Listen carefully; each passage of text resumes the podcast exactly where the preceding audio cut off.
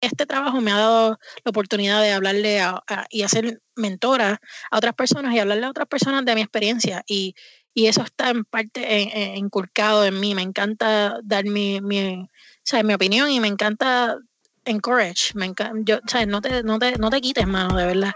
O sea, no dejes que nadie ponga dudas en tu cabeza.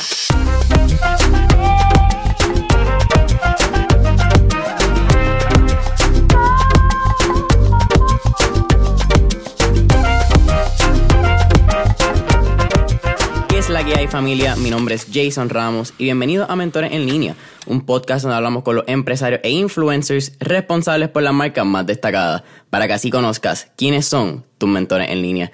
En el episodio de hoy tengo a Natalia Butler, quien probablemente es la boricua con el trabajo más dulce ahora mismo, porque ella es una flavor guru en Ben Jerry's. Natalia, estoy bien emocionado de tenerte aquí hoy, así que un placer tenerte.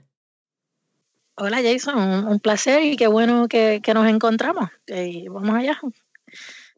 me encanta. ¿Sabes qué? Cuando, antes cuando estaba haciendo el research me puse a, buscar y honestamente yo no me acuerdo cómo fue que te encontré. ni me acuerdo. Pero tu historia fue tan particular por el trabajo que tienes.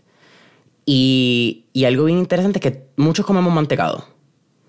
Pero no sabemos el proceso detrás. Es bien fácil, tú ir a la góndola, puede ser en un supermercado, en la gasolinera, coger el monchi, coger la pinta o la pintita. Y, y that's it. El proceso detrás, cómo llegó ahí, cuánto se tardó, es, es bien it's not existent realmente para el consumidor tradicional. So fue un wow, esto es una súper entrevista que, que estoy súper emocionado de tener. Si, si quieres, cuéntame un poquito quién es Natalia. Sé que estuve, bueno, eres boricua, estudiaste en Puerto Rico química. Vamos, a darle. Sí, sí, eh, pues yo soy Natalia antes Sánchez, ahora Boller, porque me casé, eh, tengo, me casé, mi esposo es de aquí de, eh, de Estados Unidos, residente de, era de Maine, pero vino aquí a vivir a, a Vermont. era Natalia Sánchez Rodríguez antes, ahora Butler. tengo un, un, bebé, Diego, de dos años, y ¿qué yo hago? Pues Natalia, eh, yo me crié, nací en Puerto Rico y me mudé aquí a Estados Unidos cuando tenía 20 años, pero estudié, sí, en Puerto Rico, estuve viviendo en Puerto Rico toda mi vida, hasta los 20 años. Eh, estudié química en la Universidad Metropolitana de Coupey. Eh, yo creo que esa es la base de todo, de todo lo que comenzó, porque yo estuve en en la Universidad Metropolitana yo tuve una beca eh, de Model Institute for Excellence que me, me proveía la oportunidad de ir a internados todos los años. O sea, era un, un requerimiento de esa, de, esa, eh, de esa beca. Tenías que ir todos los semestres, todos los veranos, mientras todo el mundo estaba jangueando, chilling en la playa, pues Natalia estaba montándose un avión para irse a, Estados Unidos a hacer un, un, eh, un internship por acá. Eh, yo estuve, de esos internships, yo estuve tres, dos en la Universidad de UMass, el primero en bioquímica y food science y después eh, computer science, eh, ciencia de cómputos y, química a la vez. Y, y, la historia ahí comienza, ahí es donde todo comienza, porque fui a la Universidad de Massachusetts como bioquímica y ahí noté como que Mm, no, no, no creo que es lo que me gusta.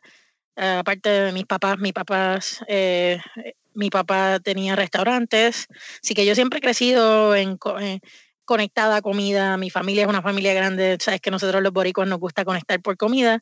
O, fiestas o party, la fiesta del traje, tú traes esto, tú traes lo otro. Siempre nuestra, nuestra cultura es una cultura que, que está ligada a alimentos. Así que no fue, no fue difícil encontrarme en este, en este camino. Y en ese internado de que estaba haciendo en bioquímica en el 2010 o el 2008, perdón, ahí fue que este, estaba caminando por el campus literal, porque nosotros no tenemos, Food Science en Puerto Rico no, no existe. no existía en ese momento. Y yo literalmente estaba caminando por el campus y de momento es como que estilo, estilo muñequito. ¡uh! Este, ve ahí a la derecha un edificio que dice Food Science. Y yo como que, ¿qué es eso? Food Science, las dos cosas que más yo amo conectadas a una. Entonces, para hacer la historia larga corta, eh, apliqué el próximo año para entrar a, un internado que estaba entre Cornell y UMass, que era eh, junto, eran las dos universidades colaborando, y ahí fue que encontré el área de Food Science y, y pues me, me enamoré porque yo, yo soy una persona que, que es bien orientada a comida, me encanta cocinar, me encanta inventar, me encanta crear. Y cuando vi eso, yo dije, no, tengo que, tengo que ver qué, de qué se trata. Y, y, pues ahí así fue que apliqué. Eh, obviamente, UMass es una universidad Ivy League para Food Science, es una universidad que todo el mundo aplica. So fue bien, fue, fue difícil. Yo estaba compitiendo, eh, estaba compitiendo en contra de asiáticos, eh, hindú, que son personas que tienen high IQ, que son personas que vienen con un background ya que, que tienen muchísimas buenas notas. So, fue para mí un honor este, que me escogieran y aquí estamos. Eso, varias cositas ahí, pero para lo último que mencionaste de los asiáticos y los y hindú, yo creo que también tiene que ver mucho con cultura. hay, hay una cultura de lo que he podido escuchar, porque no soy asiático, pero que, que there's never, como que no hay un, nivel de satisfacción por parte de los padres. Eso siempre es como que bien, tienes que seguir siendo mejor y siendo mejor. Y eso pues a largo plazo lo vemos en las notas, lo vemos en las entradas de college, como tú mencionas. No, no, claro, eso, eso es, tú lo ves eh, arraigado, inclusive cuando yo estaba en, en, en, haciendo mi maestría, yo era una minoría en una minoría. Mi laboratorio en Food Science eran todos asiáticos, todos de, de Corea del Norte o Corea del Sur, que literalmente mi mentora, que por chance fue, me tocó ella, eh, yo era la única hispana, yo era una minoría en una minoría. y yo decía, pero, y, pero así ellos eran todo el tiempo trabajando, todo el tiempo estudiando. La vida era estudiar, estudiar, estudiar, porque ellos querían poner lo mejor, o sea, querían tener las mejores notas, las mejores publicaciones, y, eso tú lo ves, eh, literalmente lo, vi eh, en toda mi, mi maestría. Es una loquera, porque también es bien detrimente a veces para la salud mental cuando tú llegas a ese, a ese juego que tú no estás acostumbrado. Y y la cosa es que para ellos es la única manera. Y eso pues, cuando tú estás alrededor de, de eso, pues, de un montón de personas que esa es la única manera, se convierte tu manera también.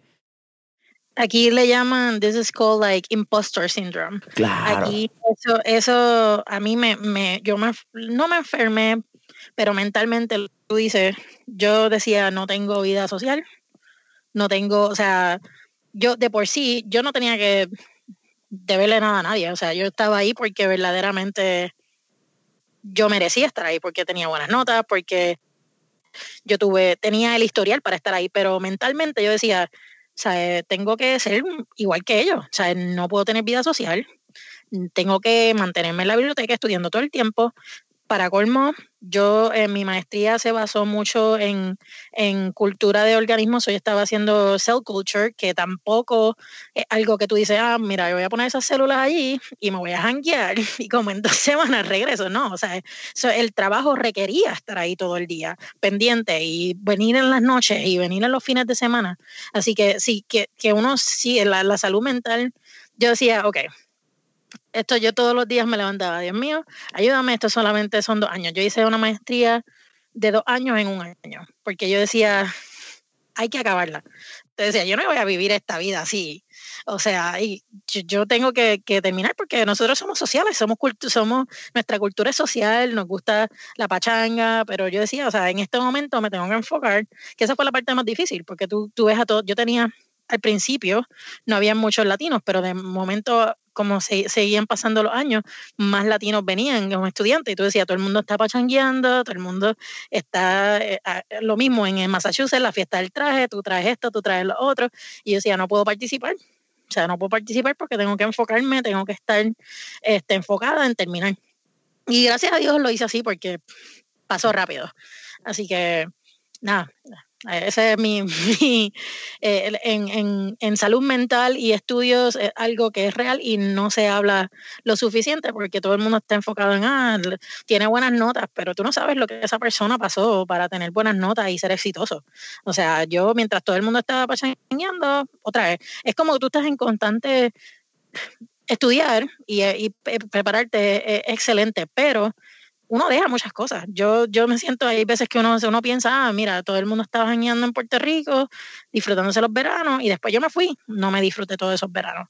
estuve estudiando, mira, no me disfruté X, oye, cosas. O sea, me lo disfruté en el sentido de que fue enriquecedor y crecí, el networking, quién conocí, a dónde fui, qué visité, pero socialmente tú te pierdes. Tú dices como que, ah, pues esto es, lo, esto es la única opción. Así que pero crees que, y, qué cool que estamos teniendo esta conversación porque en, yo tengo 21 años, yo estoy en cuarto año de universidad ahora mismo, y, y esto es una conversación que tengo varias veces con mis amistades de afuera. Tengo uno de mis mejores amigos estudia en Carnegie Mellon, y es algo que, que hablamos constantemente porque es que no sé si está bien o mal el tú perderte a veces así, yo creo. Y más en estos puntos de redes sociales, donde quizás hay mucho afuera y todo está tan rápido que a veces desconectarse social puede ser bueno si lo haces consciente, yo creo. Pero hay veces que pasa inconsciente y hay el peligro. Sí, pues no sé si está bien o mal. Eh, igual yo pienso que hay veces que uno no se da ni cuenta. O sea, yo, yo estaba en esta, en esta cápsula de Masters y tú tienes tu, yo, yo siempre, yo trato de poner vision boards en, en mi cabeza. Esto es lo que yo quiero. En este año, en dos años, yo quiero tener esta visión. Esto es lo que, yo, yo soy una persona que soy bien eh, dictada por metas en parte, no sé si estuvo bien o mal, no es como, como tú dices, a propósito, yo no, no a propósito, yo deseé separarme, no, no decir que yo no pariciaba o, o salía, sí salía, pero no como en comparación con mis otros compañeros, o tal vez no, no como otras personas, pero solamente eso es como tú dices, una base. Esa es tu base porque tota-, totalmente tú, a lo que tú estás diciendo socialmente, Facebook, tú te metes a Facebook y ves que, o Instagram, y ves que Juanita y Perenceja están, están. Y tú estás en la biblioteca. Entonces, esa es tu base. Tú te estás comparando con Juanita Perenceja, que en verdad no están estudiando lo mismo que tú. Y tú dices como que, ah, mira, pues me estoy, me estoy perdiendo, pero en realidad no te estás perdiendo nada, porque lo que la ganancia, ahora tú, si yo me pongo ahora y me pongo a ver dónde está Bonita y dónde está Perenceja, paga, o sea, e, el, esfuerzo paga, pero en parte yo, yo pienso que es lo que tú dices, tú estás, yo estaba en esta, en esta burbuja, como quien dice, con mi, con mi meta fijada. Y ese era, y esa, y ese era mi, ese era mi punto fijo, hay que terminar, hay que terminar. Pero no es que yo traté de separarme o traté de hacer X o Y cosas, es que en realidad mis estudios son, eran difíciles. So no puedes, tienes que escoger, en un punto tú escoges, tú escoges o pariseas, o tienes buenas notas, tienes un buen resumen y por ende un buen trabajo. Así que yo digo que, que, no es, no sé si está bien o mal, en realidad uno no sabe hasta que tú no sabes lo que no sabes, o sea, no puedes saber qué es lo que está pasando porque tú, yo digo que, sea, para, en mi pensar, tú tienes un punto de referencia y con esto de las redes sociales, tú ves a todo el mundo, o sea, tú estás en un cuarto, por ejemplo, yo estaba en la biblioteca y ves a todo el mundo haciendo tantas cosas que tú sientes que te estás perdiendo, pero en realidad, en comparación, no te estás perdiendo nada, no estás perdiendo nada, en realidad es ganancia para ti, pero es solo mi pensar. Si no estoy, estoy completamente de acuerdo. Y algo que, que, que a la misma vez que estamos hablando me parece bien curioso, Natalia, que aunque tú estudias química, tú tienes una mentalidad bien diferente, en mi opinión, a mucha gente que estudia ciencias naturales, la que en el, departamento. Tú tienes una mentalidad, en, hablaste de visualización, hablaste de la importancia de setear metas, y eso es bastante empresarial si queremos usar una palabra, el trendy word. Y tú mencionas que tus papás tenían restaurantes. y, y esta es una de, de los grandes misterios para mí de Natalia Butler. Si tus papás tenían restaurantes y tú tienes este tipo de, mentalidad que, en mi opinión, y, mi pensar significa que te inculcaron desde chiquito. ¿Por qué tú no estudiaste administración de negocios y quizás seguiste estos negocios familiares y decidiste seguir tu pasión? En parte, pues Esa es una pregunta que todo el mundo, que, es bien común, todo el mundo me pregunta, entonces si tus papás tenían negocios, ¿por qué no seguirlo? Es regalado, tienes, tienes el... Pero, pero, mi papá es chef, mi mamá trabajó en el departamento, eh, o sea, mis papás no tenían vida. Y ahí, ahí es que, aquí es que yo entonces pienso, al principio decía, no, entonces todo el mundo va, todo el mundo que está en Puerto Rico, o sea, obviamente tiene que ser farmacéutico, porque esa es la, esa es la, eso es lo que hay. O sea, te quieres quedar en Puerto Rico y quieres estudiar ciencia, la meta, o sea, el path of least resistance es, tienes que ser farmacéutico, porque ahí está donde está toda la industria. Pero entonces yo empecé, eso era desde chiquita, yo decía, no, voy a ser farmacéutica, voy a ser farmacéutica, pero después, según yo iba creciendo, me fui, me fui, fui más pensando en qué es lo que yo voy a estar, que de hecho en bioquímica, cuando yo hice, que es bien relacionado con eh, farmacéutica, eh, eh, bioquímica, química orgánica. So yo empecé a pensar, mira, yo no voy a ser feliz. Si yo estoy haciendo esto, yo estoy aquí dos meses de mi vida dedicando de tiempo a estudiar esto y no me apasiona, ¿para que yo voy a estar haciendo eso? Y ahí fue que empecé a pensar, mira, ¿qué es lo que a ti te verdaderamente me apasiona? Y para mí, mis papás, yo viendo en retrospectiva, tú dices, mira, mi papá es chef de tres restaurantes, pero mi papá no tiene vida. Mi papá está todo el tiempo trabajando mi papá entra a las 9 de la mañana y no llega a casa hasta las 11 de la noche. De hecho, mis papás son divorciados, o eso fue lo que yo puedo recordar de cuando yo tenía 7 años, 8 años, hasta que mis papás se divorciaron. Mi mamá, yo no he visto nada más, nada más que mi mamá trabajar, trabajar, trabajar. O sea, mi mamá trabajó en, mi mamá tenía dos y tres trabajos para podernos mantener a nosotros y darnos una vida de calidad y podernos poner a nosotros en colegios o tratar de ponernos a nosotros en universidades y gracias a Dios que yo estuve una, una, beca universitaria que no tuvimos que pagar nada, pero si no, no sé cuántos más trabajos mi mamá iba a tener que tener para poder ponernos en una vida decente. Y mi hermano y yo tenemos, somos, yo tengo un hermano de, parte de mi mamá y yo, y mi hermano y yo, Giovanni, somos, tenemos 10 años aparte, o sea que prácticamente mi mamá, mi mamá me estaba, me estaba criando solamente a mí, o sea, que mi mamá trabaja dos y tres trabajos para mí. Y yo decía, mira, o sea, no, no puedo ser, sí pudiera seguir administración de empresas, pero en verdad no me apasionaba tanto como ciencia, como, como ¿qué, qué más que, que algo que nos conecta a nosotros, que es la cultura de nosotros, la comida. Y yo decía, ¿sabes? Tengo que hacer algo que verdaderamente me apasiona. Yo quería ser chef, pero en, parte también es como que, ¿qué vida voy a tener yo si me pongo, si me pongo por esa misma línea? So, en parte, a mí, a mí lo que me trajo aquí fue oportunidades en realidad, porque yo no hubiese estado aquí si no hubiese tenido la oportunidad de estar en entrar a una, a una universidad en admisión temprana, y no hubiese tenido la oportunidad de estar aquí si no hubiese ido por, por, el, por el internado de bioquímica. Yo digo que en la vida todo, todo como que cae en su sitio. Yo, yo no si me pregunta hoy, ¿tú crees que eso era lo que tú ibas a hacer? No, solamente pasó, sucedió. O sea, esto es como que este trabajo me escogía a mí, esta vida me escogía a mí, y yo no tenía nada más que hacer que, que seguir por ahí y decir, mira, voy, voy, voy, I'm gonna embrace it.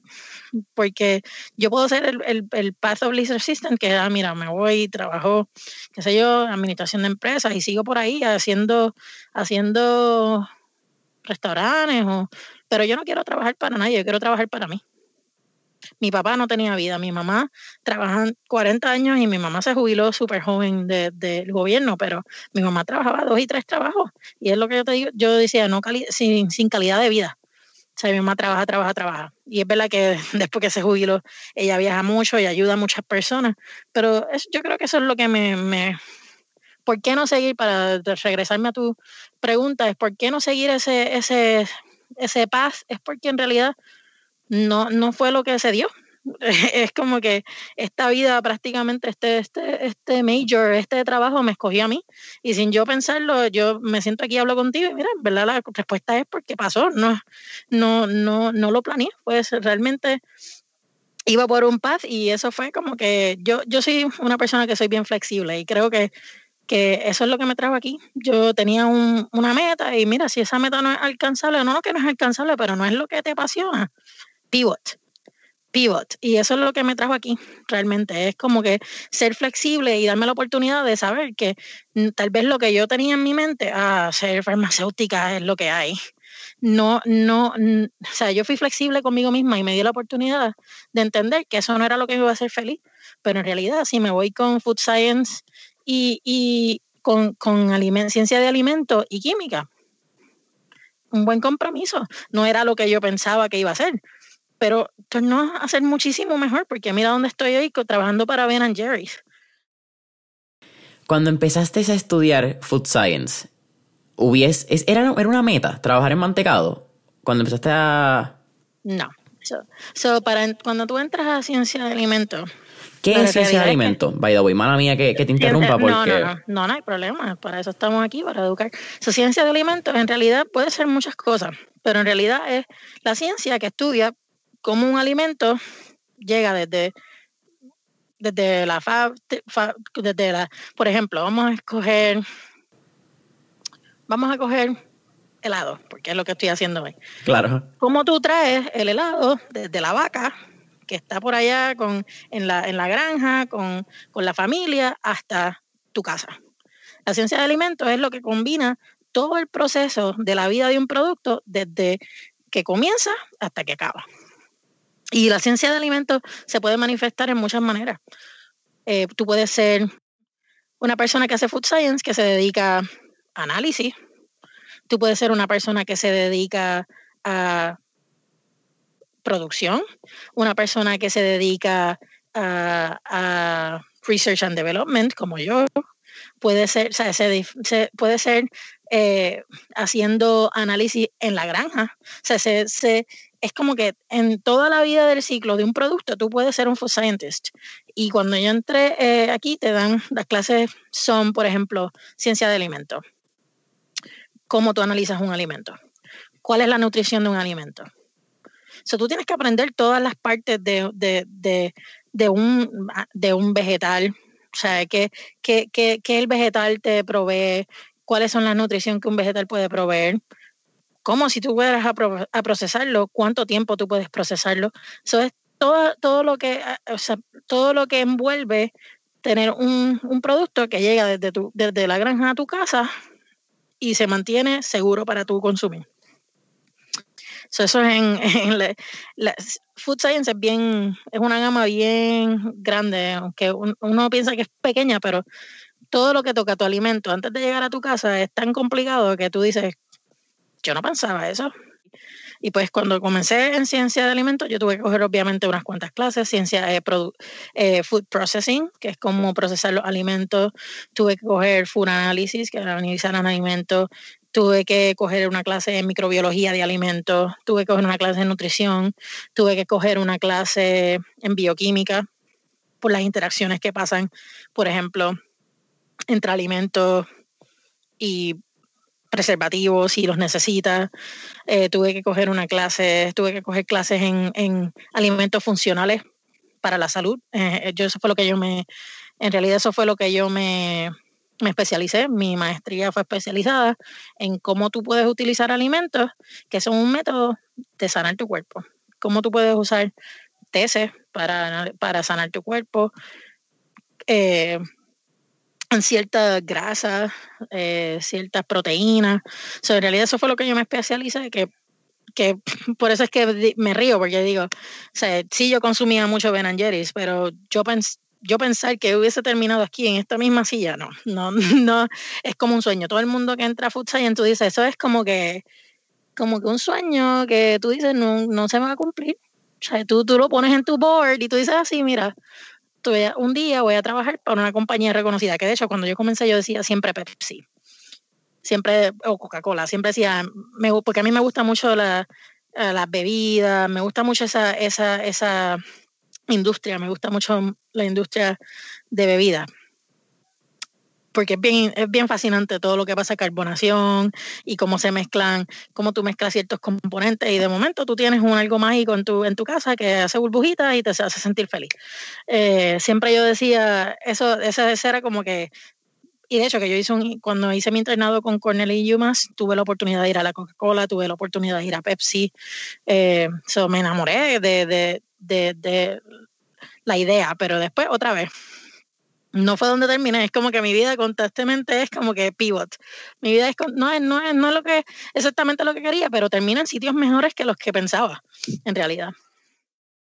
Tú misma lo mencionaste, termina en, en Ben Jerry's, que es una, una compañía bien reconocida dentro de, los mantecados. Y estaba escuchando, antes de, de contactarnos, lo, lo chistoso, esto tuvo que haber sido como para hace unos ocho meses me tuve que escuchar el podcast How I Built This. No sé si has escuchado de Guy Ross. Mm. Y escuché el episodio con Ben Cohen y Jerry Greenfield, que pues son Ben and Jerry. The Ben and D Jerry. Exacto. y, y lo que yo no sabía es que ellos fueron quienes inventaron lo que ahora conocemos como el chocolate chip cookie dough. Por lo menos mi pinta favorita, yo creo que es el to go, como tú eso y, y no piensas más. Y es bien, para mí es bien loco pensar que, I don't know cuántos son, 20, 36 años después, que ellos lo inventaron en el 84, hay una boricua creando sabores todos los días para una compañía que ya no es ni de The Ben and The Jerry, porque lo compró Unilever en el 2000, 2000 algo, si no me equivoco. So it's kind of amazing. 2010, ¿2000, qué? 2010. 2010, ah, pues fue más reciente de lo que pensaba. Eh, So it's, it's kind of, wow and interesting. No solamente una boricua, pero tú mencionas que eres la, no sé si fue antes del podcast, antes de empezar a grabar, que eres la única mujer latina en esa posición.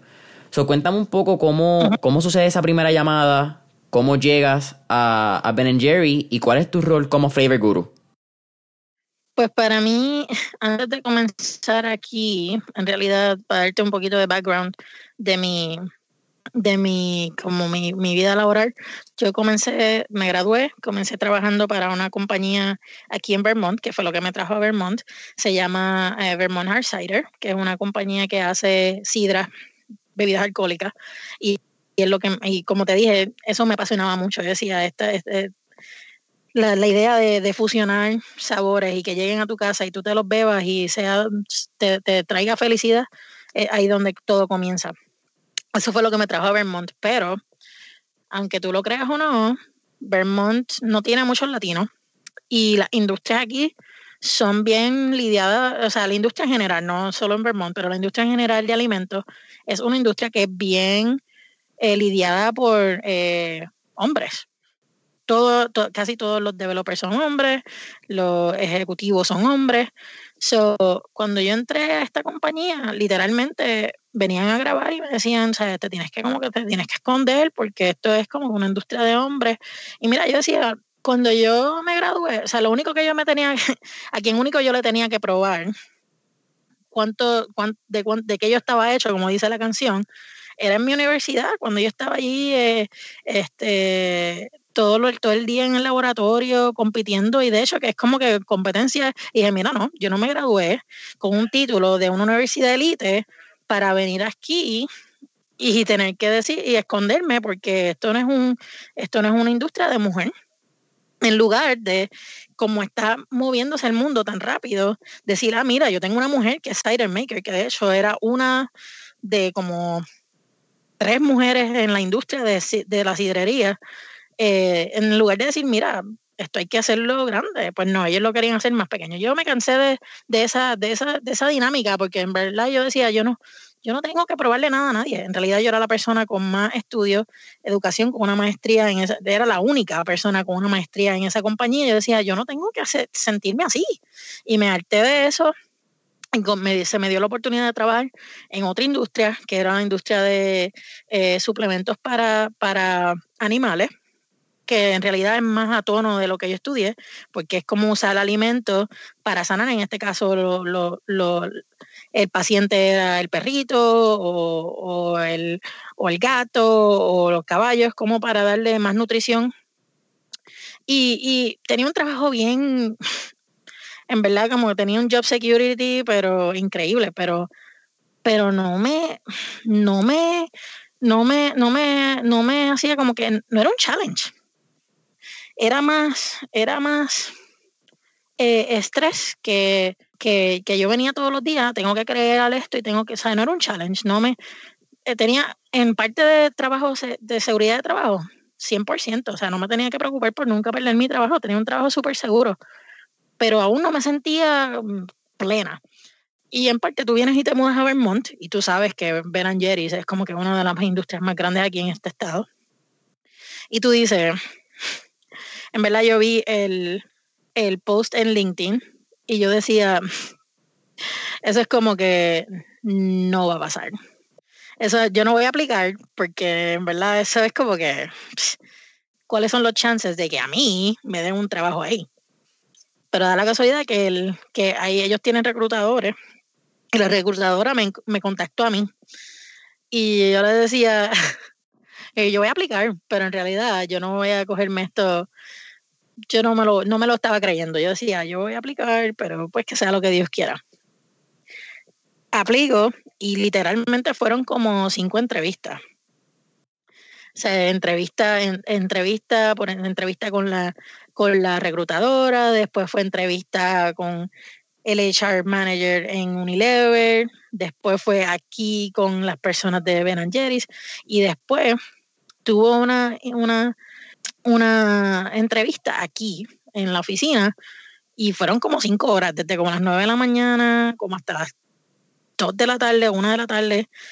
Y yo decía, o sea, cuando yo salí, yo llamé a mi mamá y le dije, mira, yo no sé cómo fue eso, pero en parte yo, yo vine yo vine, ya yo había tenido dos experiencias. En parte, este no era mi primer rodeo. una cosa que me distinguió, yo creo que en, parte de los candidatos que estaban entrevistando a mí, era que yo llegué segura de mí misma. Yo sabía que yo traía, yo sabía que era lo que, cuál era mi valor. Ya yo había pasado por otras experiencias que me, que me, que me enseñaron, mira, tú eres suficiente, tienes la educación, no tienes nada que deberle a nadie y yo entré por esa puerta siendo yo, Natalia Boller, la boricua, que es loud, que es inteligente, que es ella misma. Y yo, y literalmente, la primera persona que me entrevistó me dijo, ah, tú estás nerviosa, no te preocupes. y yo literalmente mi, mi contestación fue, que yo eso fue pensando la hora, yo dije, yo estoy bien loca. Yo le dije a ella, mira, literal, este no es mi primer rodeo. Y yo no tengo nada que esconder. yo vengo aquí esto es lo que yo tengo, lo que yo traigo a la, mesa. Lo toman o lo dejas y tampoco voy a perder mi tiempo. So, yo vine literalmente bien enfocada y yo estas son esto esta es mi esta es mi marca. Esto es lo que yo yo, yo traigo. Soy organizada yo soy bien proactiva soy una, una persona que se esmera por su trabajo. Así que yo yo vine bien enfocada la entrevista pasa, le digo, mami, mira, yo no sé lo que pasó porque yo me, puse como media loquita y le dije a ellos como que yo me di, me di como un, extra boost de, personalidad aquí y, porque ya, había pasado ya ciertas cosas. Yo, mira, yo no voy a seguir o sea, no voy a seguir regresando a, sentirme que soy menos porque porque eso es, ese, ese síndrome de impostor, o sea, es como que te sigue te sigue, te sigue. Ya yo, yo dije, me cansé, sea, yo no quiero, yo no tengo que ser alguien que yo no soy. Esta soy yo. ¿Lo tomas o lo dejas? Entonces, nada, yo dije, mira, si no me arriesgo, no gano, vamos a aplicar, vamos por todo el proceso. Hicimos todo el proceso y después de un tiempo, ellos evalúan, la reclutadora me llama. Y yo, ya tú sabes, bien nerviosa, como nosotros somos así bien expresivos, y ella literalmente me dijo, mira Natalia, te van a dar el trabajo. Y yo ya yo estaba preparando para decirle, mira, no hay problema. Y yo le dije, ¿qué qué? y ella, no, que, que tú eres la persona que te, te dieron el trabajo. Literalmente, ella estaba hablando y yo estuve llorando como media hora en el parking de mi casa. Literal, media hora, porque yo decía, ¿por qué a mí? O sea, ¿qué, qué fui yo tan especial? porque yo le pregunté a ella, ok, ¿cuántas personas aplicaron? 700 y pico personas. ¿Cuántas personas fueron en el screening? Ciento y pico de personas. después, ¿cuántas personas vinieron en este proceso? Bueno, fueron como siete. ¡Wow! Ese, es un corte bien drástico. Sí, sí. Eso es como que eh, tú dices, como que tú te comparas yo, porque a mí? Pero esto es lo mejor que me ha pasado a mí en mi vida entera. O sea, literalmente desde ese día yo no he tenido que aprender a alguien que no soy. Yo entro por esa puerta y yo soy Natalia Borler, la persona que es bien alegre, que es loud, que es puertorriqueña, que es latina, que donde quiera que me paro, Puerto Rico donde yo vengo, yo no voy a esconder quién yo soy. O sea, yo no trato de hablar bajito, porque es que mira, es que ellos son, sí, tú sabes, la cultura es hablar suave. No, yo llego, yo, yo soy quien yo soy. Y yo abrazo a todo el mundo, yo siempre estoy pendiente de todo el mundo. Y yo creo que eso es lo que, cuando llegué aquí, ahora que ya yo voy, de hecho, en octubre son cuatro años que llevo trabajando aquí, en verdad esta gente necesitaba mi energía y necesitaban necesitaban mi cariño y necesitaban mi, mi, mi, mi, entusiasmo. Y es lo mejor que me ha pasado, literalmente. Y tú, y, y, y, todo el mundo dice, como Natalia, tú eres, siempre te estás preocupando por la gente, siempre estás preocupando que nosotros todos estemos avanzando a la misma vez. Cuando yo llegué aquí, al principio la dinámica del equipo era bien rara. Y yo dije, mira, vamos a, nosotros somos las personas que hacen el mejor helado del mundo. tenemos que ser las mejores, las personas más felices del mundo. Y literalmente, o sea, tenemos mejores días que otros, pero este ha sido la mejor oportunidad que papá Dios me ha dado a mí, de verdad que yo digo, gracias Dios mío por ponerme en este lugar porque yo no tengo que esconder quién yo soy, yo llego y soy quien yo quiero ser. Y, y 100% yo y he, aprendido mucho, he tocado todas las partes de nuestro negocio, eh, pues nosotros tenemos diferentes, tenemos pintas, tenemos los, mini cups que son las mini pintas, tenemos los pine slices, que eso fue uno de los proyectos que yo trabajé. So, de, de, yo he tocado todas las partes de nuestro negocio y ha sido tan gratificante. Tú vas y dices, vas a la, a la góndola de tu supermercado y dices, ah, mira, yo trabajo en eso. Ah, mira, yo trabajo en eso. Y, la, y ver a la gente reaccionar. O sea, aparte de mi trabajo es hablar con influencers, hablar con con, con personas que promueven nuestro, nuestro eh, helado y hablar con ellos, intercambiar y decir, oh, wow, esto está brutal. La, la, el, el, el, sentido de, de, pride que tú sientes, tú dices, oh, wow, ok, algo hice bien. Eh, esto quizás puede ser, esto puede ser la oración del closing, en, en mi opinión, en términos del statement, pero lo va a hacer la desde ahora. Y tiene que ser bien gratificante, Natalia, tú poder crear algo que crea momentos. Porque tú puedes tener un producto y tu producto tú puedes venderlo. Y no quiero decir ningún producto porque no quiero tirar ninguna marca al medio ni que nadie se sienta identificado de que diga, ah, mi producto es una mierda. Pero hay otros productos como la comida que crean relaciones. La comida tiene un factor que el cocinar en casa, el tú comerte una pinta de mantecado con tu familia, realmente crean memorias y yo creo que las memorias nos hacen como seres humanos. Esa es la esencia del, de, lo que creamos. Si no dejamos memoria, dejamos de existir. Y tú poder ser parte de la creación esencial de, lo mínimo, ¿me entiendes? Que una pinta eventualmente se hacen 100.000 pintas y un sabor que tú creaste llevas a 100.000 familias que pueden ser 400.000 personas. Es, sí. it's so big and, and the impact. eso, eh, eso es lo más importante. La comida, en, en particular el, el helado, te lleva un momento y no, no cualquier momento. Mira, el helado, el helado es una cosa, es algo mágico. si tú te sientes triste, tú comes helado porque en verdad el helado es el mejor del mundo y te va a sentir feliz. Tienes el corazón roto, en verdad tienes que ir a comer tu helado y ver la película Sapi porque eso es lo que te hace feliz.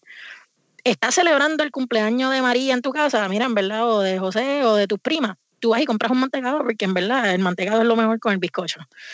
O sea, eh, la, eh, toca cada emoción. Si tú lo piensas, yo, eso es una de las cosas, si tú te pones a pensar qué emoción toca cuando tú quieres comer un helado, pregúntate cómo tú te sientes. ¿Te sientes feliz? Comes mantecado. ¿Te sientes triste? Comes mantecado o helado. ¿Te sientes con el corazón roto? Comes helado. ¿Te sientes que eh, te, estás embarazada? Mira, me tengo que comer un helado porque es la mejor celebración del mundo. Cualquier marca, no importa que sea Ben Jerry's, pero las personas así dicen, yo he escuchado mucho ah, que Ben Jerry es caro. Mira, es caro porque tenemos los mejores ingredientes. O sea, eh, en, este, en una pinta de mantecado tú ahí estás comiendo helado, de verdad, no estás comiendo agua o aire. Nuestra, si tú coges una pinta de helado, tú la sientes que, que, que es heavy. ¿Por qué? Porque tiene los ingredientes que verdaderamente necesitas. yo digo que este mantecado, no cualquier, no cualquier helado, pero Ben Jerry's te lleva a, experiencia. Y, literalmente nosotros cuando hacemos, eh, cuando hacemos el, development de, sabores, así es que pensamos, ¿en qué experiencia? Por ejemplo, yo trabajé en este Netflix and Chill. Yeah. Que fue la primera colaboración de Ben Jerry's con Netflix.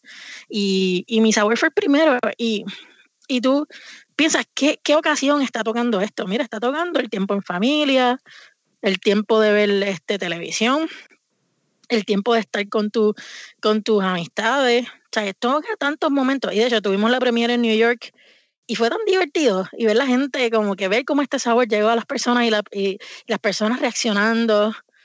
Sí, e, el helado es algo mágico. Toma, toca tantas partes de tus emociones que tú dices como que si, si una persona estuvo triste, consumió, es como que Ben Jerry's tiene un sabor para cada emoción. Es como que estás ro tienes el corazón roto, Betty coge strawberry cheesecake. Si tienes, eh, si estás feliz todo el tiempo, Betty coge chocolate chip cookie porque te va a hacer feliz todo el rato. Es como que Jerry's es como que uno para cada ocasión. Pero sí, eh, eh, es algo bien mágico.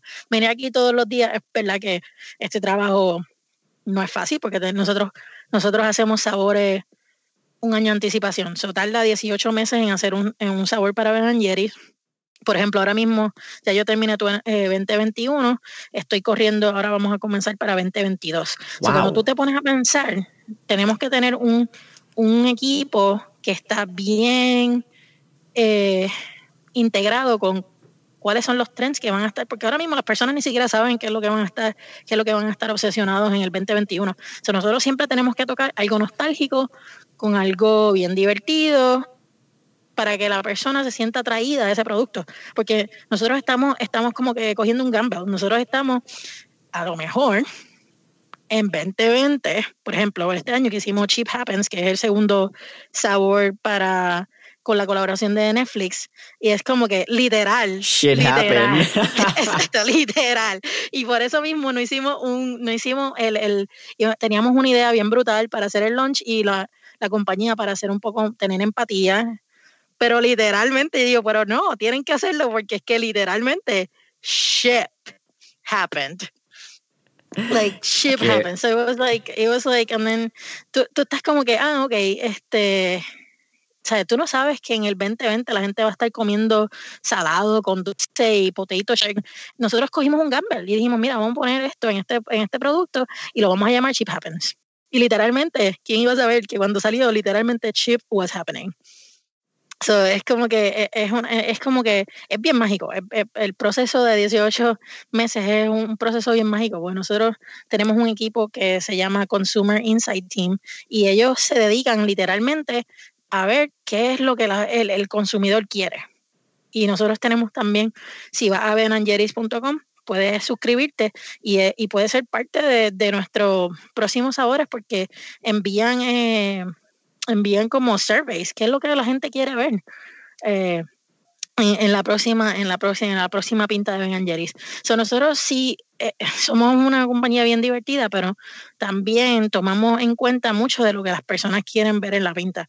Y yo creo que por eso es que la gente se pone, se conecta tanto con nuestro helado, es porque cada persona es como que se siente parte de nuestra, de nuestra marca. Somos una, una marca que en comparación a otras somos bastante abiertos. Si tú ves nuestras redes sociales, siempre hablamos abiertamente de qué es lo que, qué, qué, qué son las causas que nosotros eh, queremos queremos su, eh, support, qué queremos, qué queremos tocar con nuestra pinta. De hecho, que uno de mis proyectos favoritos fue Justice Remix, que en nuestro en nuestro sabor de, social, nosotros tenemos una pinta social cada año y a mí me tocó la pinta social para este año y fue brutal, trabajar por causas que nosotros trabajamos con Greystone Bakery, que una, una, eh, una panadería, en realidad ellos hacen eh, brownies y lo que ellos hacen es que le dan oportunidad de trabajo a personas que tienen un background feo, o sea, fueron o dañados, o sea, fueron, fueron a prisión,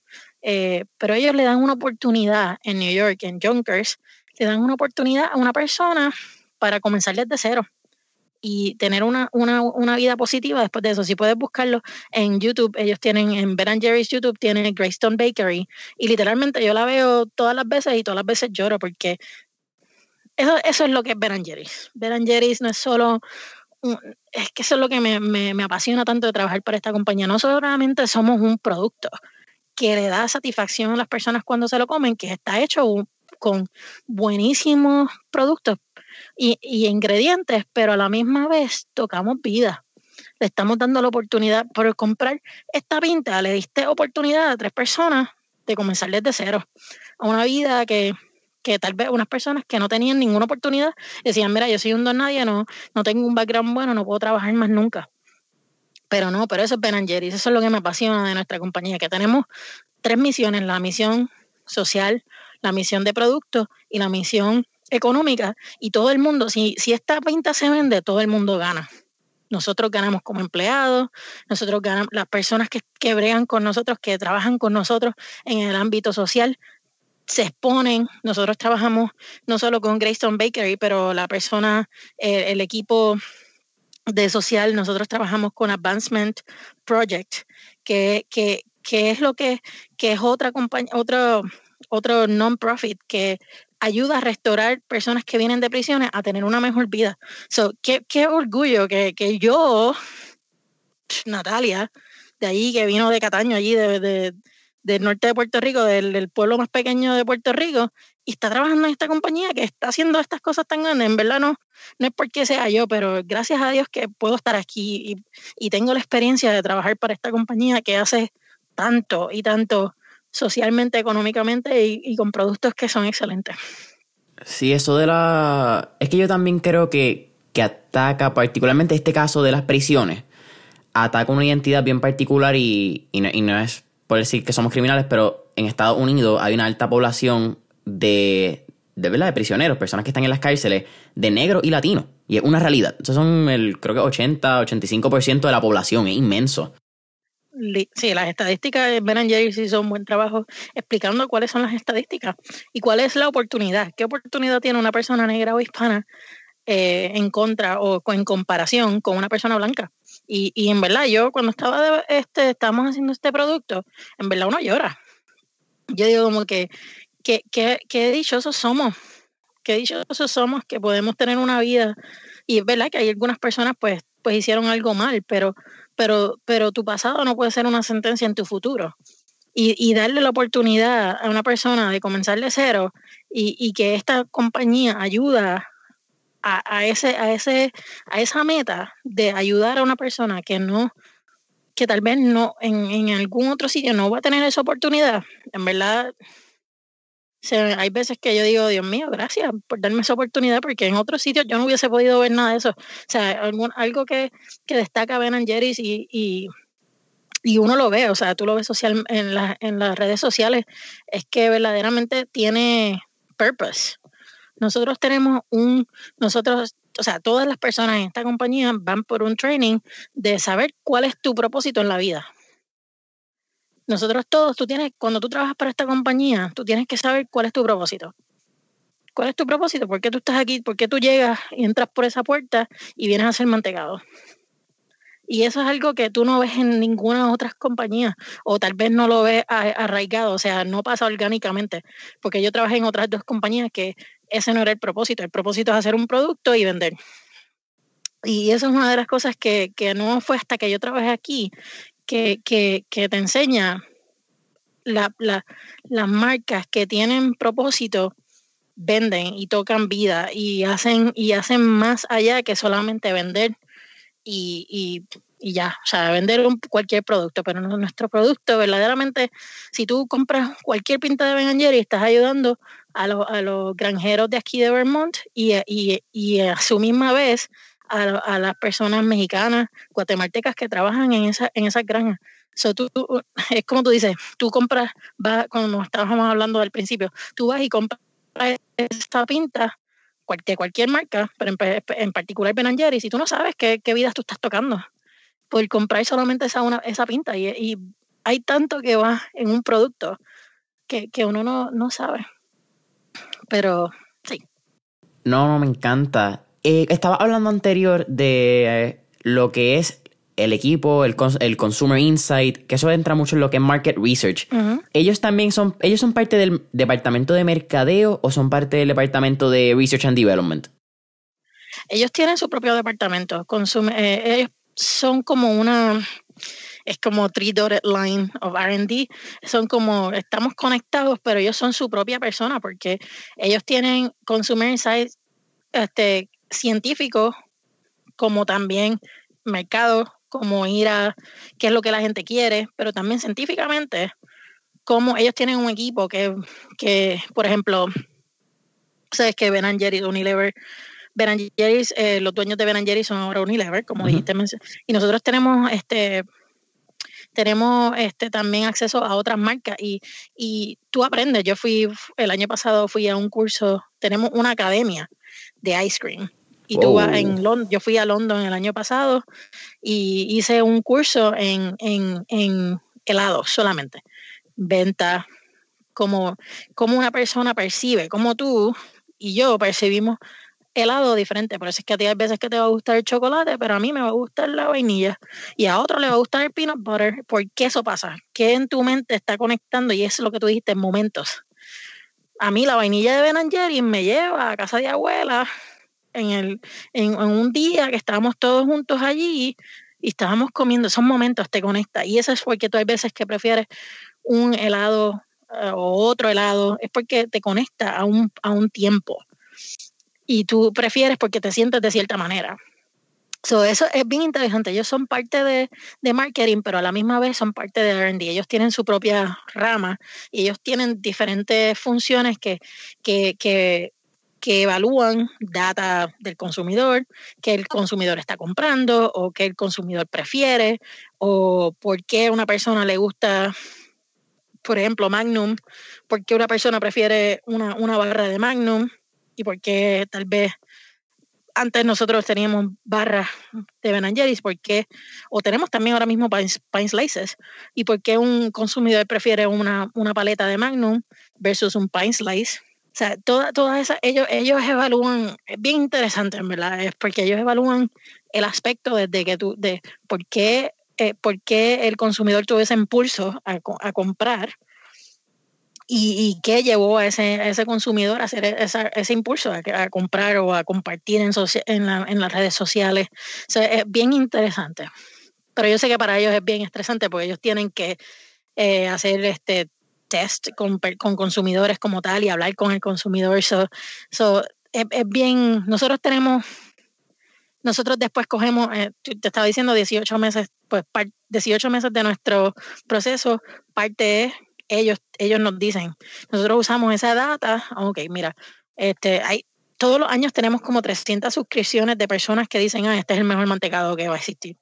Y te dicen, yo quiero un mantecado que sea de chocolate, con, con brownies y, y papas fritas, qué sé yo, hacen, es lo que era, que tú dices como que, que de hecho es bien, papas fritas y frosty, si sabes, la gente, esa es una de las de las más personas, las personas le encanta esa combinación de papas fritas y chocolate. Pero eso se hace con, en, el drive-thru. Yo no sé cuánto yo quería eso en una pinta. Tienes como que diferente.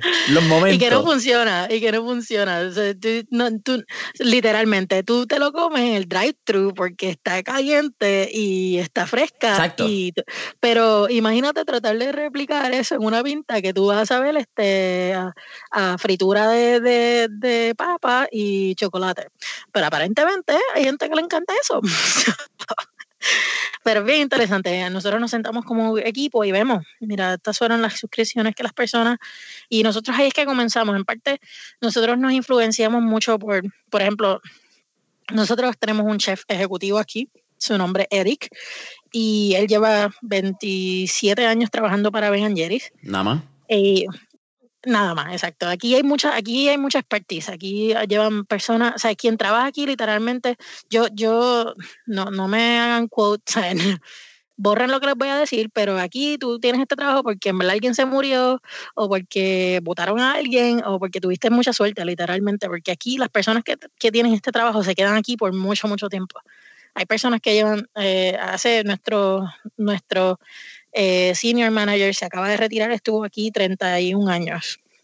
Eric eh, lleva 27 y está también yo le ruego todos los días para que no se vaya porque él, él y yo es como mágico, hablamos y es como que seguimos hablando de comida, seguimos hablando de comida y si estamos como que literalmente las 8 horas del trabajo y yo por favor no te vayas, el día que tú te vayas mi corazón va a sufrir porque es como que es una familia aquí y aquí hay mucha expertise, aquí hay gente que se, se yo tengo experiencia en, en sabores. Yo soy una persona que, que, a mí, yo tengo un training que yo puedo, eh, yo soy un flavorist, yo tengo un training que puedo captar sabores, cómo combinan los sabores de, de cierta manera y, y, puedo bien fácilmente percibir. So, si hay algo que está malo, yo puedo, yo puedo decirte rápido, porque eso, yo tengo un training para buscar defectos.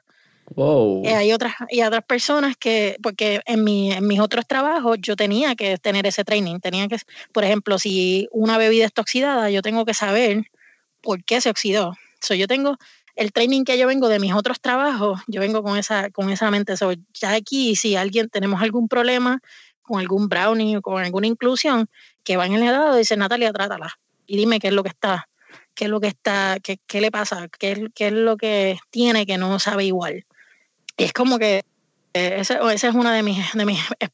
Aquí tenemos Eric, por, por, ejemplo, nosotros contamos con él para todo. O sea, él es nuestro chef y él es el que nos ayuda a cómo esos, cómo esos sabores van uno con el otro, porque él tiene esa expertise culinaria. Ese es su, eso es expertise. Tenemos personas que tienen expertise en nutrición, tenemos personas que, que tienen expertise en azúcares, cómo diferentes azúcares interaccionan. So, aquí tenemos otra chef que, eh, que también es food scientist and chef, Sara. Ella tiene expertise en chocolate. So, aquí, aquí hay mucha, aquí hay mucha experiencia, es bien divertido porque tú, tú, lo que es como que lo que a mí me falta, yo voy y lo busco al otro cubículo y digo, ok, ayúdame. Y, y nos ayudamos uno al otro.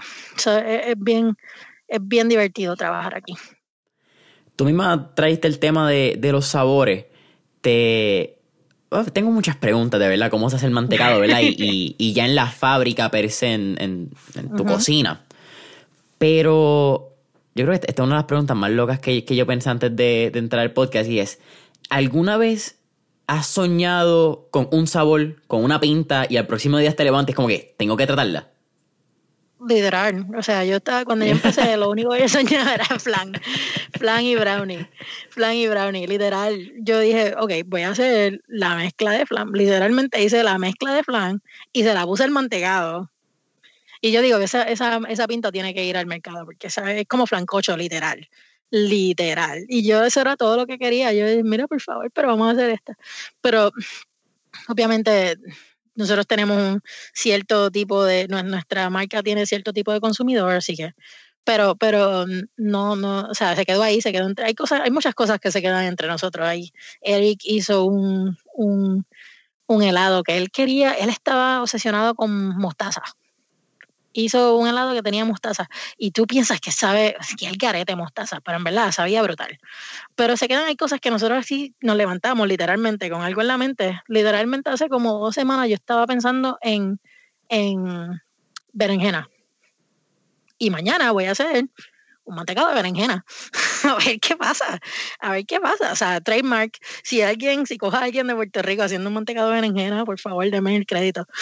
Pero, pero, literal, eso pasa todo el tiempo. Tú te, te acuestas y tú dices, ¿qué pasaría si yo le pongo qué sé yo, yautía al mantecado, que, es literal, es como que tú, tú dices, eso, eso no va a funcionar, pero ¿y, qué tal y sí?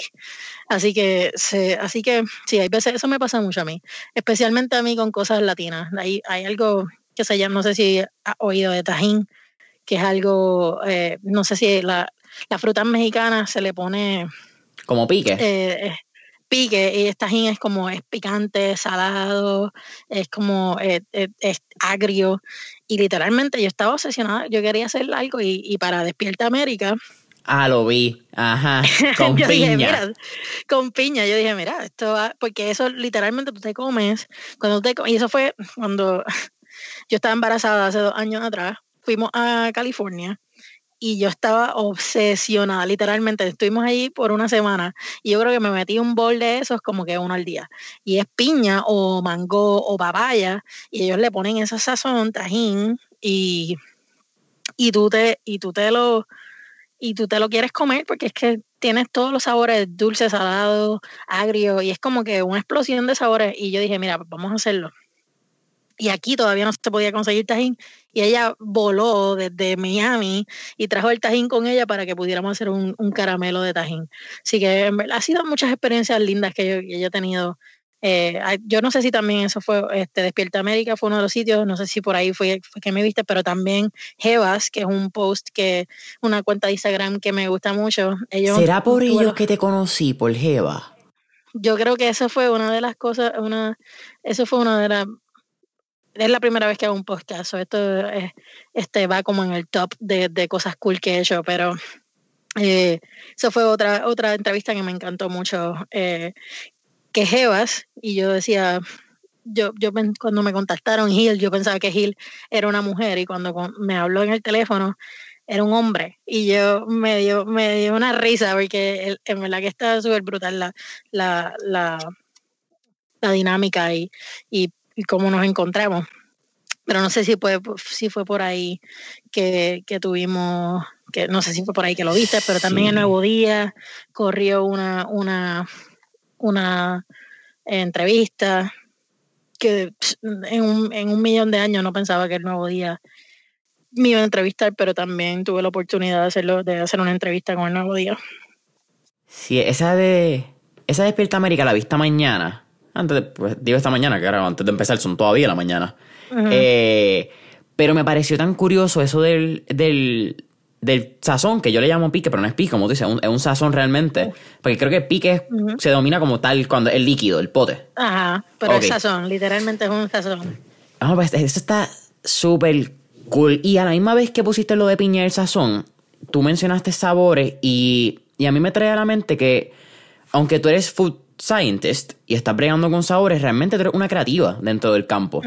Porque tienes que estar innovando y tienes que estar creando cosas. Literal. ¿Tomó tiempo o crees que es algo que todavía batallas el despegarte de, de una idea?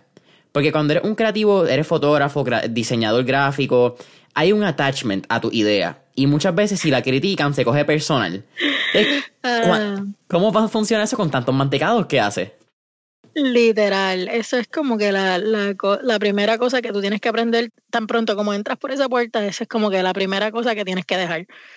Nosotros tenemos, como te expliqué, tenemos un equipo que es bien, tenemos mucha experiencia y nosotros somos nuestro most harsh critics. Nosotros somos las personas que nos damos el feedback más abierto que tú, o sea, bien, bien, bien... Eh, como bien, transparente. Nosotros no, no, no nos escondemos y decimos, ah, mira, esto está bueno. No, no, si está malo, literalmente sabe malo. Y nosotros tenemos un proceso que, por ejemplo, yo le presento mi idea a mis compañeros y después que se la presento a mis compañeros, entonces después se la presento a marketing. Es como que yo no me voy para marketing directo si mis compañeros no me dijeron que era lo mejor que yo podía hacer. Eh, y literalmente hay veces que, que es la primera, es, es, es, lo que se te hace un poco difícil, pero es la parte, una parte divertida porque literalmente esto no es Natalia Butler's Ice Cream, Homemade Ice Cream. Esto es Ben and Jerry's. En parte es la primera cosa que tú tienes que aprender. Aquí no dice Ben and Jerry's. Aquí dice Ben and Jerry's, no dice Natalia, Butler and Team. Aquí, aquí tú tienes que poner en una pinta lo que verdaderamente es, es es como que merecedor de estar en una pinta. Nosotros no vamos a poner cualquier cosa en una pinta.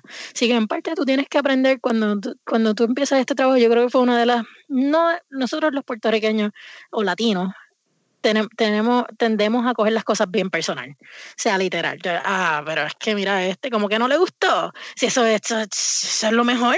Eso, pero no, en parte eso viene con un poco de humildad yo creo que también nosotros no somos personas que somos bien humildes. Si somos personas, ah, sí, yo pensé que hice algo bueno, en verdad está bien bueno, pero no, eso en parte yo creo que, que, una de las cosas que tú aprendes cuando entras a esta compañía, es que tú presentas tu idea con humildad y tomas eh, la crítica con humildad. Si está riquísimo, como Netflix and Chill, que literalmente yo mezclé dos cosas y, y en verdad todo el mundo dijo, diablo, esto sabe pip, pip, pip, sabe brutal.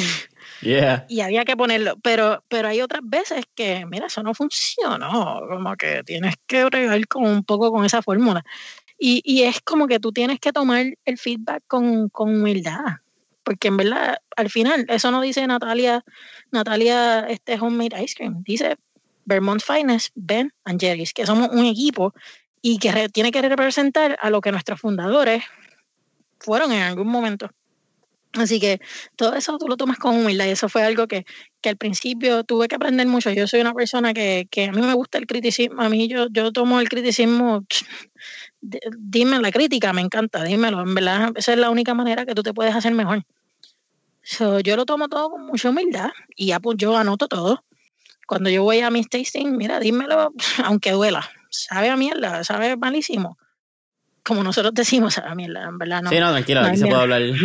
ok, eh, nosotros sabe, malísimo, es como que no, está bien, no hay problema. No, no, yo no espero que en como creativo, no espero a que todo sea perfecto. Yo como creativa quiero ese feedback, pero constructivo. No venga a decirme que sabe malo porque en verdad a ti no te gusta la banana. Eso es un criticismo que en verdad no, una crítica que pues en verdad eso es tu bias, no, no, no, tú no eres el consumidor. El consumidor es, Juana y Perenceja que están afuera comprando la pinta a cinco pesos. eso es lo que a mí me importa, que si a ellos les gusta la banana, eso es lo que a mí me importa. O si es banana, o sea, que sea con sentido. O sea, eso es algo que, que, que requiere también mucha, mucha eh, práctica es como, es como todo, es como, es como tú corres. Cuando tú vas y corres, tú no vas a empezar corriendo cinco millas, tú corres una milla, después corres, qué sé yo, media milla, corres una milla después, corres una milla y media. Es todo como con, con mucha disciplina. So, nosotros cuando entramos aquí y nos vamos al, al tasting room, vamos con disciplina. Yo no voy a decirle a alguien que su mantecado no es bueno porque en verdad a mí no me gusta la menta. Claro. Requiere disciplina y requiere humildad y requiere salirte de tu bias mental y decir, mira, tú eres creativo, no porque no me gusta la menta, pero la combinación de menta que hiciste con, con la galleta, eso funciona. So, en parte, uno tiene que tomar las cosas con mucha humildad y, y requiere disciplina. Todo esto requiere disciplina.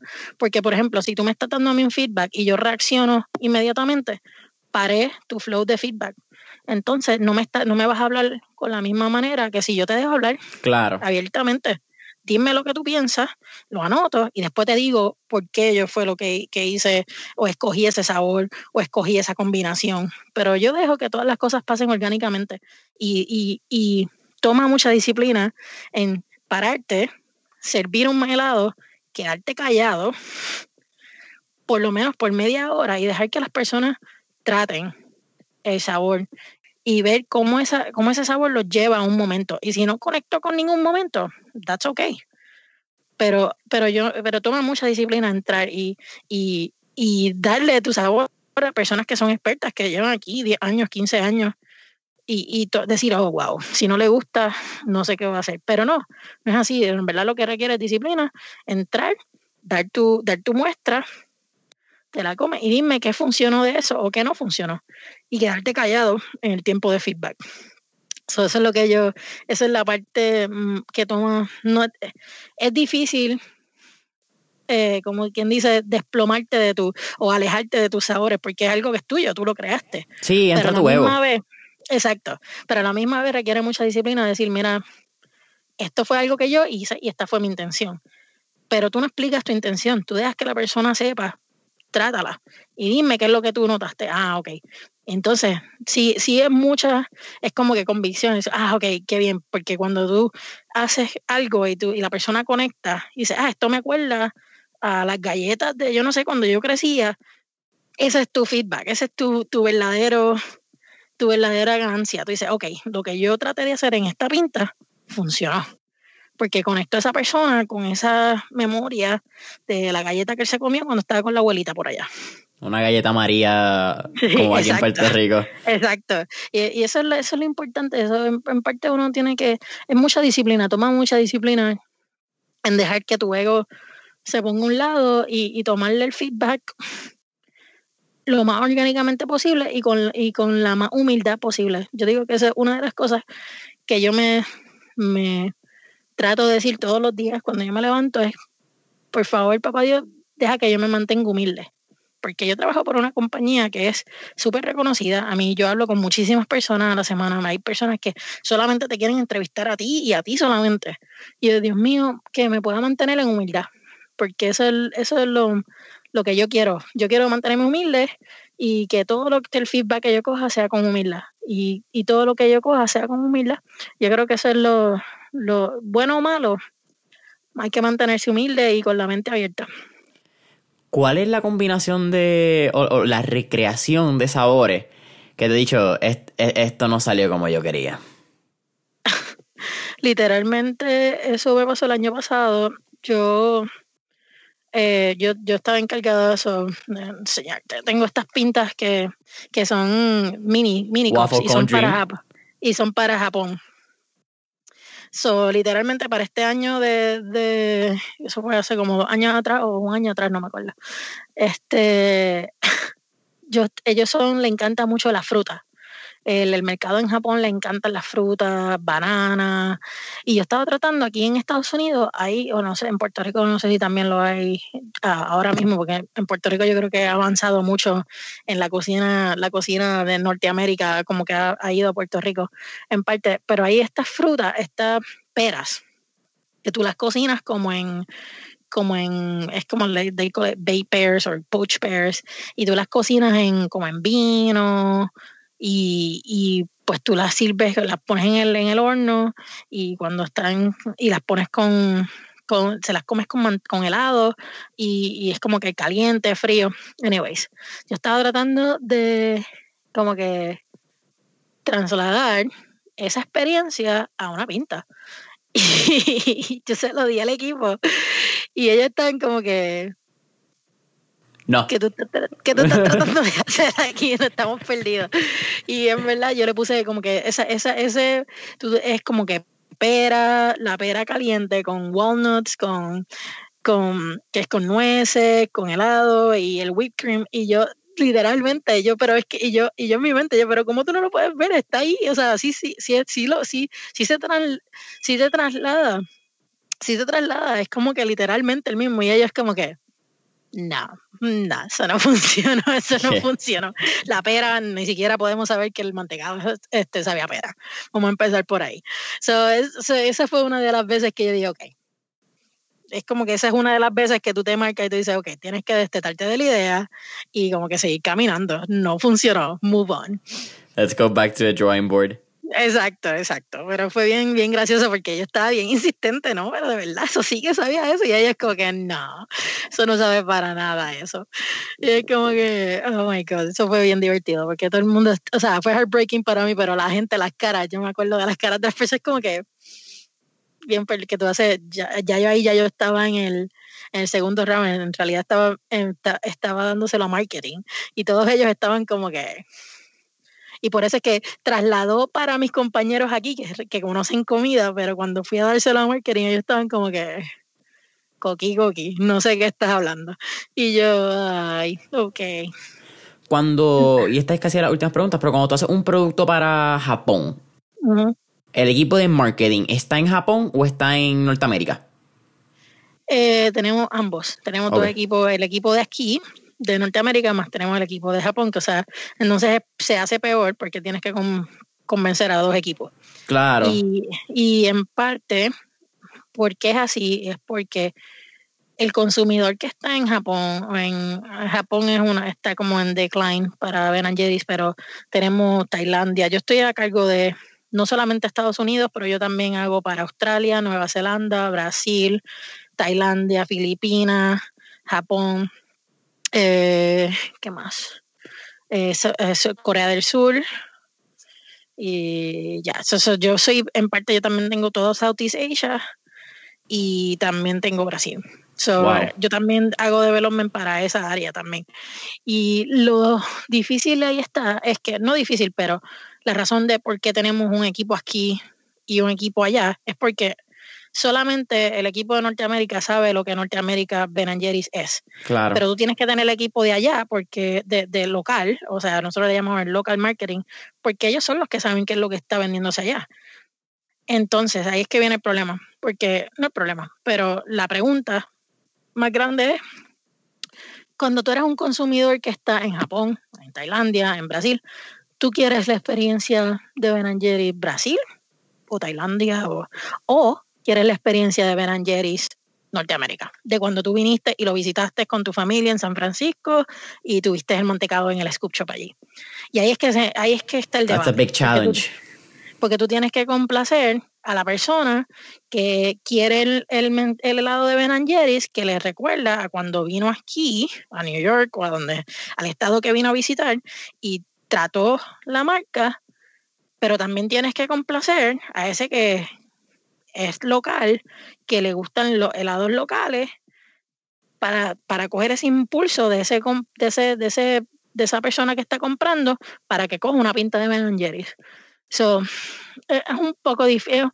Para Estados Unidos es difícil hacer sabores para Estados Unidos, pero yo creo que es un poco más difícil trasladar. Por ejemplo, el año pasado tuvimos una, un, core, que son las la, las pintas que tienen el centro en el medio, que tienen otra arquitectura que no es la regular, y, tuvimos un core de galletas, y era como que wake and no bake, que es como que un, nosotros somos una cultura que también le gusta mucho el, somos pro, no pro, pero sí vamos a 4, es 420. Sí, es bien social. Y es lo que yo creo que es el legado más grande que dejaron Ben, The Ben and the Jerry. Yeah. Porque it's it's a hippie experience turned modern, we could call it something like that. So it's great. Yep. Ya, so, eh, eh, cuando estábamos haciendo esa pinta, muchas veces traducimos literalmente lo que hacemos en Estados Unidos, lo llevamos a, Australia, a otras partes del mundo. Pues cuando estábamos haciendo Wake and No Bake y yo estaba tratando de trasladar esa pinta para, para, South, para Southeast Asia, Australia y New Zealand, ellos estaban como que, ¿qué Wake and No Bake? ¿Qué es No Bake Cookie? No, ellos no sabían nada de eso. So, en parte toma no, no, es tan, no es tan solo mi parte creativa, pero también tengo que pensarme en papel. Ok, si ellos no entienden oatmeal, ellos no sabían que era oatmeal, porque para ellos oatmeal no, no significa nada. O sea, avena para ellos no significa nada, pero oat sí significa algo. entonces es como que tienes que extrapolar como que qué es lo que es para ellos, eh, qué es para ellos, qué hace sentido para ellos que no hace que hace sentido mucho sentido para Estados Unidos pero no hace sentido para ellos.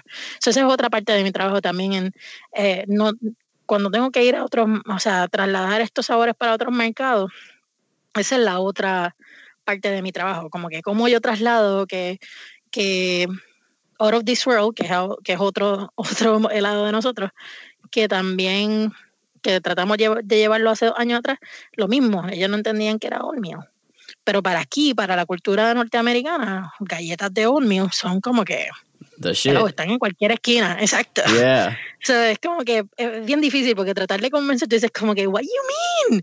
That's just the, the thing. And they're like, yeah, no, that doesn't mean anything to us. Sí, es como funciona la, cultura.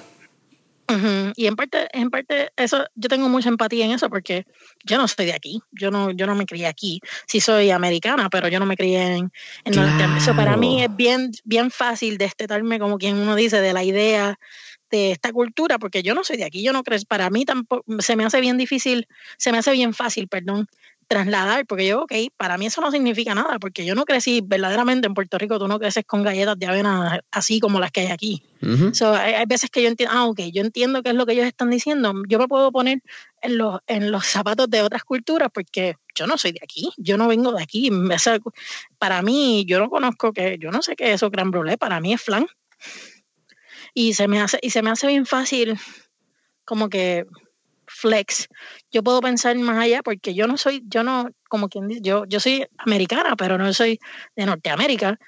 Yo soy de las islas que se vive bien diferente a como se vive aquí. Y el trópico. en esa tengo, tengo mucha empatía. Hay veces cuando estamos en conversaciones, oh, ok, tengo, puedo, tengo esa habilidad de, ok, en conversación decirle, ah, ok, yo entiendo, porque esto para ellos no es lo que ellos crecieron, o sea, no es lo que hace sentido y vamos, no hay problema, vamos a ir al scrapping board y te vamos a dar opciones que, que verdaderamente hacen sentido. Y, pues, y, también va de la otra manera, también hay, hay veces que yo, hay, hay, otra, otra culturas que otro, otros mercados que lo que quieren es fruta y aquí en Estados Unidos las frutas realmente no venden. no. Eso se hace difícil tratar de, es como que el middleman, tratar de, tratar de, de hacer feliz a todo el mundo. So. Ah, eso es un trabajo de, mano, de cultura, casi globetrotter, porque tienes que entender todo. Tiene, tú mencionaste el mercado de Japón y Japón es algo interesante porque no consumen muchos preservativos tampoco. Ellos consumen mucho fresco, los markets, los pescados y cuando ves esos mercados, pues tienes que entender qué consumen, cómo consumen las dietas de estas naciones. Literal, y para, para poder hacer el clearance, para entrar a ese mercado. O sea, parte de mi trabajo también es hacerle el papeleo, hacer los import permits, este, hacer el clearance de esa, de ese helado.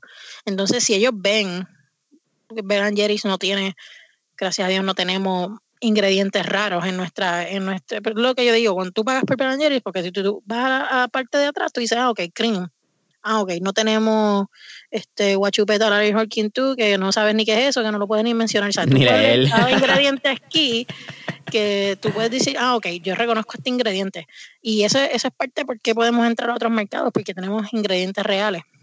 Pero hay veces que se nos hace difícil hasta para, eh, ellos te preguntan eh, cuál es la, la, especie botánica de, de vainilla que tú utilizaste, o sea, a ese nivel de, de, de, detalle. Ellos tienen un, es algo, o sea, toma cierta persona para trabajar porque tú tienes que tener, prestar mucho, mucho attention to detail. Y aquí también eso es una de las cosas que, que en parte para hacer helado tú tienes que tener, te pay attention to detail, ser organizado, tienes que tener carisma, tienes que tener empatía. eso en verdad, esto es como que no todo el mundo yo creo que puede hacer. Si todo el mundo lo pudiera hacer, entonces hubieran un montón de Ben por ahí, pero sí, tienes que tener un, pensamiento que tú como que, uno, esto no es mío, esto es, representa algo más grande que yo.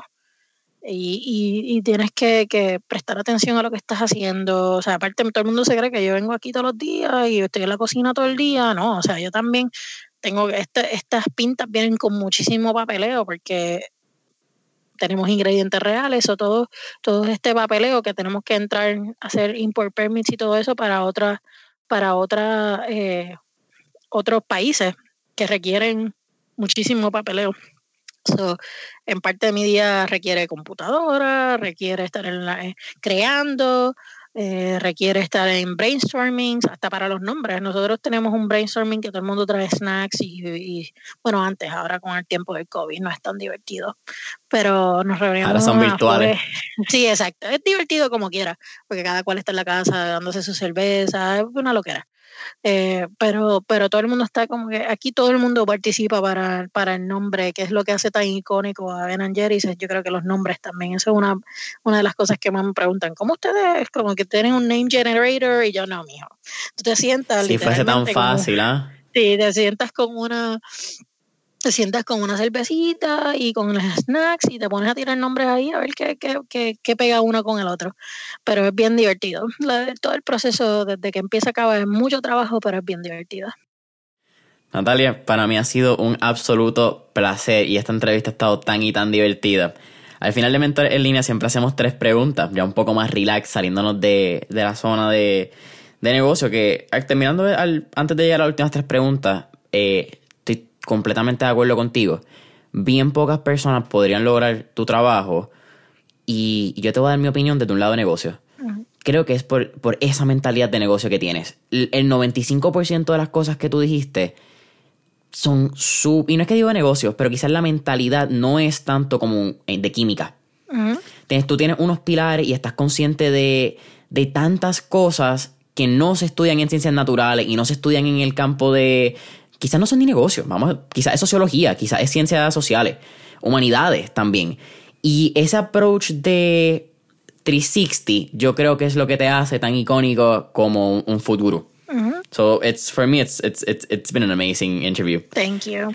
Como estaba diciendo, al final siempre hacemos tres preguntas más relax. La primera, si pudiéramos irnos en este trip back to the future y montarnos una máquina de tiempo y ver quizás una época, una década o periodo histórico, ¿Qué época década te gustaría visitar y por qué? Wow. Época. Yo creo que mi hermano, mi hermano es de los 70 y él era como todo más free and relax versus yo que estaba en los 90 y, y, y es como que go, go, go, y estamos siempre comparando.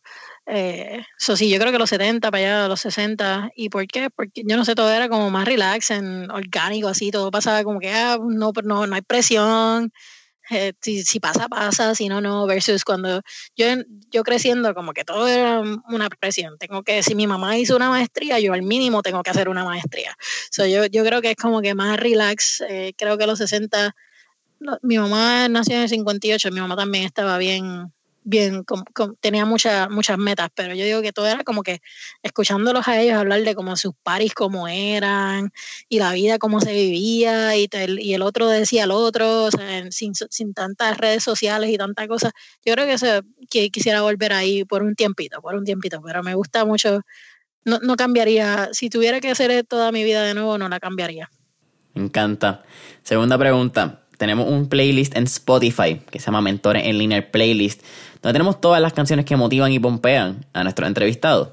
Así que con eso dicho, ¿qué canción motiva o pompea a Natalia? Quizá, mira, yo te voy a dar el ejemplo mío esta mañana. Antes de, sentarme contigo, yo puse... ¿Qué fue lo que yo puse? Era de Scorpion. Eh... Ah, voy a quedar como un morón aquí sin decirlo. Ah, ¿Qué fue lo que yo puse? Dame break. Yo puse Rock You Like a Hurricane. Esa fue mi cancioncita de por la mañana, porque me pompió, me puse en el mood. Así que, ¿cuál tú crees que es esa canción quizás antes de entrar a hacer mantecado? Ay, Dios mío, tú me estás, tú me estás poniendo en problema, tú me estás poniendo, exponiendo aquí.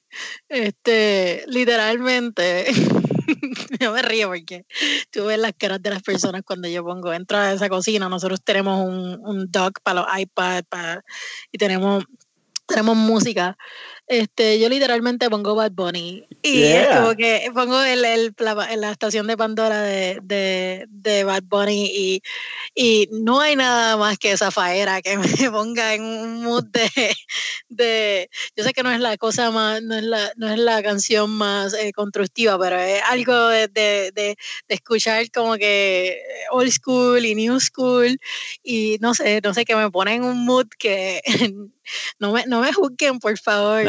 Eh, yo soy boricua que naciera en la luna, así que reggaetón es parte de mi identidad, lo siento. Tranquila, aquí desde que empezamos tenemos traficando a mi manera, tenemos buenas viejeras ahí. Sí, sí, exacto. Yo, literalmente, yo, o sea, o sea, me gusta mucho Bad Bunny, también me gusta mucho The Yankee, me gusta mucho eso. Yo lo pongo en shuffle las tres, The Yankee, Don Omar y Bad Bunny. Y es como que, olvídate, eso me pone en el mood y me voy en un viaje de cuando estaba por allá en Puerto Rico haciendo mi bachillerato y me pongo a recordar cosas y es como un momento. Siempre mi, mi, mi, mi día a día está como que yo siempre estoy pensando en que mi sobrino, en mi sobrina y cuando fuimos allá y nos quedamos en Conquistador, esta fue la canción que pusimos, pero sí me gusta mucho. Últimamente Zafaera es la que cuando no quiero hacer práctica, no, no tan solo cuando hago manteca, estoy haciendo helado, pero cuando estoy haciendo todo este papeleo, que me da un estrés brutal, yo pongo Zafaera y me pone en un mood que, que quiero terminar el, el, el, el, este papeleo como en cinco minutos, porque estoy tan pompeada. Pero sí, no me juzguen, por favor. Me encanta, me encanta.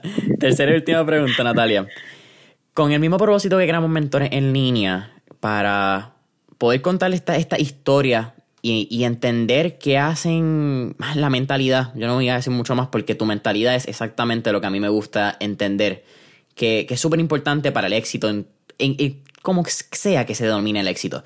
Yo creo que cada persona tiene una definición. Pero, ¿cuál sería tu, tu tip para esta generación, esto escucha entre las edades de 18, 24, 18, 27, que son todavía periodos medios turbios cuando tú puedes estar saliendo, si tienes 18, estás saliendo de high school, si tienes 22, 23, estás saliendo de universidad, quizás entrando a maestría, escuela graduada, y tú realmente no sabes qué hacer y quizás estás incómoda aquí, incómoda allá. ¿Cuál sería esa recomendación de, de Natalia? Sí, pues mira, parte que me encanta esta pregunta porque en parte, esta es parte de mi propósito. ¿Te acuerdas cuando te dije que, que en Ben tú entras y tú buscas cuál es el propósito?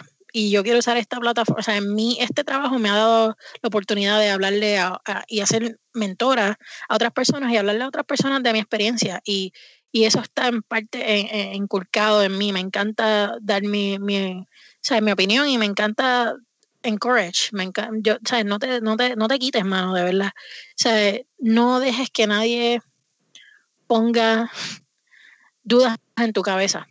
No dejes que nadie ponga dudas en tu cabeza. Si tú lo quieres, sigue, tú puedes lograrlo.